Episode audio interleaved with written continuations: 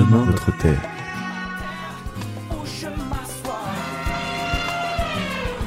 Ensemble, sauvons notre ère. Il faut que tu respires. Et bonjour à tous, ici Sacha en direct du micro de Radio Campus 47. Je vais aujourd'hui vous parler de deux sujets qui me tiennent à cœur, la mode et l'écologie. Alors je sais, ces deux sujets ensemble peuvent paraître incompatibles. T'inquiète, il a pas de souci, je vais te donner des petites astuces pour t'habiller sans faire souffrir ta planète. Tout d'abord, il est important que tu comprennes comment et pourquoi tu pollues. Et tu risques d'être surpris. Ok, donc tout d'abord ton vêtement, on va dire qu'il a un cycle de vie. Je vais te détailler ce que c'est le cycle de vie de ton vêtement et prendre un exemple. Admettons que tu as un t-shirt en coton.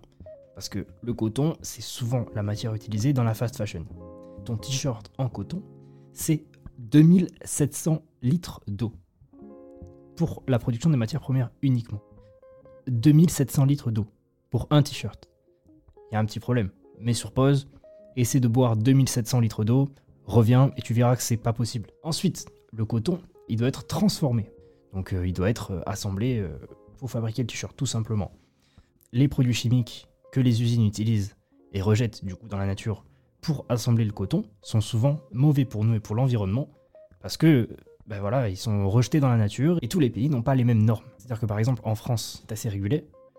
Euh, si on va en Éthiopie, il n'y a pas beaucoup de normes, donc les entreprises ou les usines peuvent faire ce qu'elles veulent. Après, ton t-shirt en coton, eh ben, avant d'arriver chez ton Zara ou H&M du coin, il va forcément passer par plusieurs continents. Donc en chiffres, si tu veux un peu de chiffres, c'est un vêtement sur deux qui est vendu en France, qui a été exporté dans notre pays. Donc c'est énorme. Donc voilà, t'es allé à ton Zara ou H&M du coin, t'as acheté ton petit t-shirt en coton, tac tac, tu le portes, super. Bon, après l'achat, tu peux te dire que c'est bon. Ton t-shirt il pollue plus, ce que tu utilises. Et malheureusement, il a pas fini de maltraiter ta pauvre planète. Notamment quand tu laves ton vêtement. Quand tu laves ton vêtement, ce qui va se passer, c'est qu'avec la lessive chimique que tu vas utiliser, des petits microplastiques vont se détacher de ton vêtement et vont aller dans les eaux.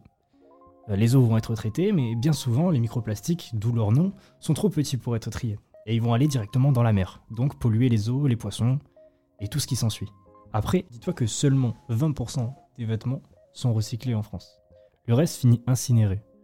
Et l'incinération, eh ben, ça émet du gaz à effet de serre. Et le gaz à effet de serre, eh ben, c'est pas bon pour ta planète. Bon alors, maintenant qu'on a dit tous ces termes euh, qui font peur, je te rassure quand même. Tu peux quand même continuer à t'habiller en aidant ta planète. Déjà, tu peux te renseigner sur ce que tu achètes, en privilégiant les marques éthiques. Donc pas mal d'entre elles ont des certifications biologiques et essayent de polluer le moins possible. Donc par exemple, euh, je sais qu'il y a des cotons biologiques qui existent. Ensuite, pour le lavage, tu peux utiliser une lessive écologique et mettre ta machine en mode éco. Souvent, elles sont équipées euh, d'un mode écologique. Tu peux donc continuer à laver tes vêtements sans polluer. Ou en polluant le moins possible en tout cas. Donc, quand tes sapes sont bien propres, quand elles sortent de ta machine, c'est mieux de les faire sécher naturellement, sans sèche-linge. Parce que là aussi, ça va polluer, en utilisant de l'électricité et en utilisant de l'eau. Alors qu'en vrai, euh, un sèche-linge banal, ça fait le taf aussi. Et enfin, tu peux aussi t'habiller avec de la seconde main, en allant dans des friperies par exemple, ou bien en utilisant par exemple des applications comme Vinted, comme Depop, etc. Et en plus, c'est possible de trouver des vraies pépites à des prix vraiment moins chers qu'en magasin. J'espère que ma chronique t'aura appris des choses, fait réfléchir, et peut-être changer un peu ta manière de consommer tes sapes. C'était Sacha, et on se capte bientôt sur Radio Campus 47.